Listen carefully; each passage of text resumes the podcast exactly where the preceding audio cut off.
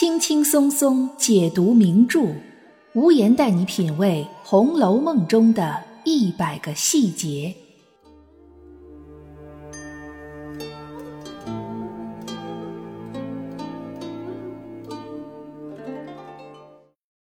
品读细节之美，发现别样红楼。大家好，我是安逸无言，欢迎您收听原创节目《红楼梦》中的一百个细节。上一期我们讲了怡红院的小丫头四儿，从四儿身上我们可以略略看到贾府底层小丫头的生活状态。除了四儿之外，《红楼梦》里还有很多一闪而过的小丫头。作者曹雪芹想要通过这些人的惊鸿一瞥来告诉读者哪些隐含的讯息呢？今天我们就通过几个笔墨不多的情节描写，来看看另外一位红楼小丫头。以及他那位同样身为奴仆的外婆，《红楼梦》的第五十八回和第六十回里，集中塑造了一位婆子以及一位小丫头祖孙二人的形象。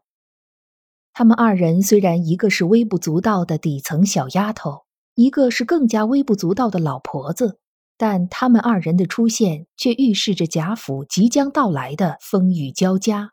风云变幻。这位小丫头名字叫婵姐，程甲本里也叫小婵儿。她是探春房里的小丫头。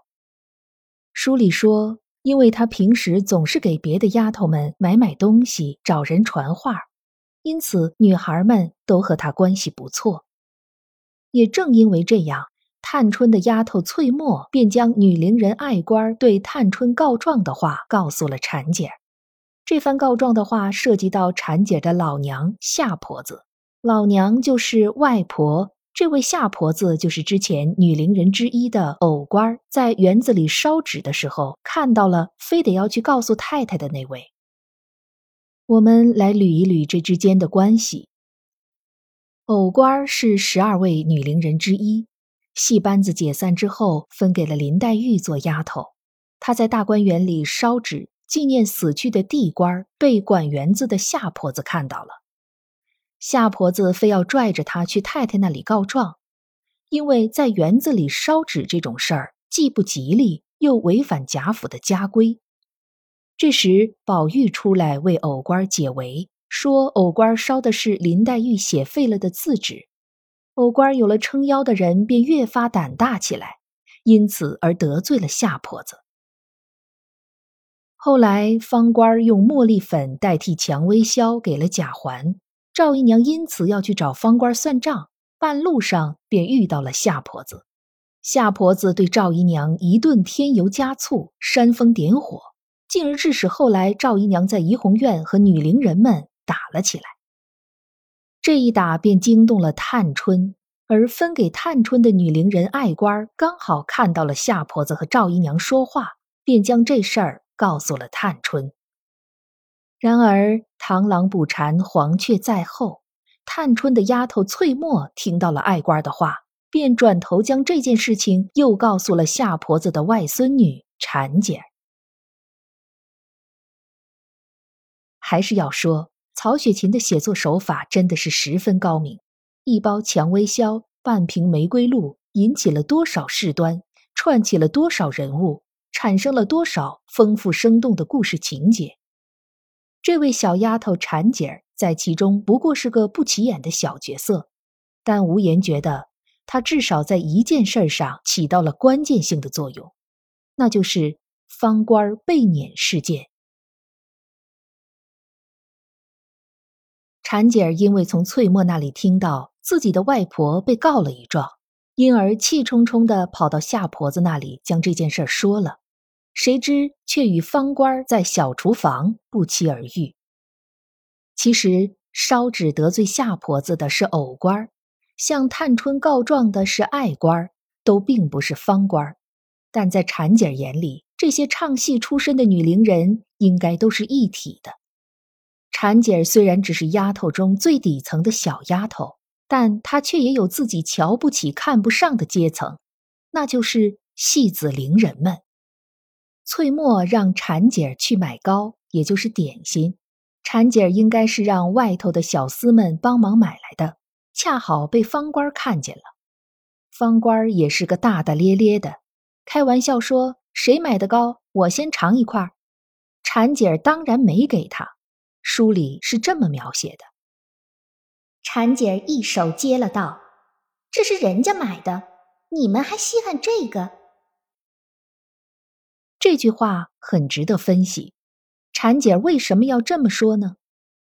想一想，方官这样人的出身，婵姐是压根儿瞧不起的。但方官却能进怡红院工作，并成为宝玉的贴身丫头，在怡红院里吃的用的一定都是大观园里最好的。最重要的是，宝玉和别的主子不一样，宝玉平时对大小丫头们都很照顾，他会记得丫头们的口味。有了谁爱吃的，就给谁留着。对于这一点，婵姐这样的小丫头一定是心里有所不满的，所以她才会醋意十足地说：“方官儿，你们还稀罕这个？”此时，小厨房总管刘婶子站了出来，说：“他刚买了糕，准备给女儿刘五儿吃，还没动呢，让方官先吃。”小厨房总管手里多少也是有一点权力的，却对一个小戏子如此殷勤，这让婵姐心里的不舒服又增加了几分。但这还不算，拿到了糕的方官却并不吃。书里写道：“方官便拿着热糕问到婵姐脸上，说：‘稀罕吃你那糕，这不是糕不成？我不过说着玩罢了。’”你给我磕个头，我也不吃。说着，便将手内的糕一块一块的掰了，掷着打雀儿玩，口内笑说：“刘嫂子，你别心疼，我回来买二斤给你。”小婵气得怔怔的，瞅着冷笑道：“雷公老爷也有眼睛，怎不打着作孽的？他还气我呢，我可拿什么比你们？”又有人进贡，又有人做干奴才，留你们好上好，帮衬着说句话。方官儿的确非常会气人，他不仅没吃那糕，还拿去喂雀儿，轻描淡写的就将婵姐的讽刺反驳了回去，并将杀伤度提高了好几个档次。婵姐想不通，为什么一个地位低贱的戏子。主子也喜欢刘嫂子这样的婆子，也待见。他虽然嘴上在说“我可拿什么比你们”，其实他是想说“我处处比你们强，但却为什么混得没有你们好呢？”婵姐的这种观点，其实代表了绝大多数大观园奴仆丫头们的想法，甚至代表了像赵姨娘这样的主子的想法。他们认为女伶人们不过是戏子、粉头。是用来取乐的玩意儿，他们凭什么能得到别人的尊重和喜爱呢？很多时候，瞧不起身份低贱人的人，反而并不是高高在上的主子，而恰恰是出身身份和他们差不多的人。这真是一个丑陋的怪现象。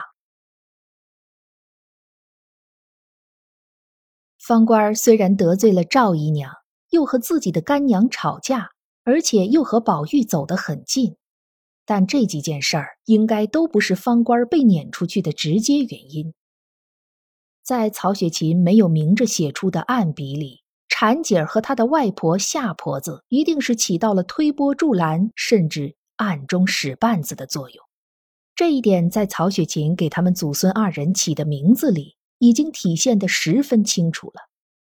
夏婆子姓夏，夏天的夏。而蝉姐儿则是夏天不停鸣叫的蝉。方官的方字泛指花卉，绝大多数的花卉都是在春天开放的。夏天的到来，蝉鸣的开始，则意味着花期的终结。十二位女伶人里，当初没有留下来在贾府做丫头的人有灵官、宝官、玉官。我们可以发现，凡是名字里不带草字头的，都出去了。留下来的都是带草字头的，唯一一个不带草字头的文官是给了贾母的，平时也不住在大观园里。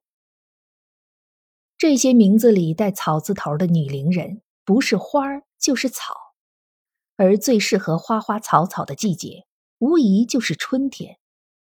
但夏婆子和婵姐的出现，代表着这个充满希望的季节的结束。春天、夏天、秋天其实都是多雨的季节，但春雨贵如油，秋雨萧瑟凄凉，而夏天的雨则是电闪雷鸣、风云际会。一场初夏的大雨，足以让春天所有的花朵零落成泥，碾作尘。曹雪芹让这一对祖孙二人，一个姓夏，一个名字里有代表着盛夏的蝉。绝对不会只是随便一写，他是在暗示读者，这二人在后面发生的事件中起到了关键的作用。可能有听友会说了，方官之所以被撵出去，是因为他和宝玉走得太近，王夫人怕方官把宝玉带坏了。王夫人并没有提到其他的事情，怎么就能判断是夏婆子和婵姐儿在背后使坏的呢？那也有可能是赵姨娘啊，这就是婵姐的聪明之处了。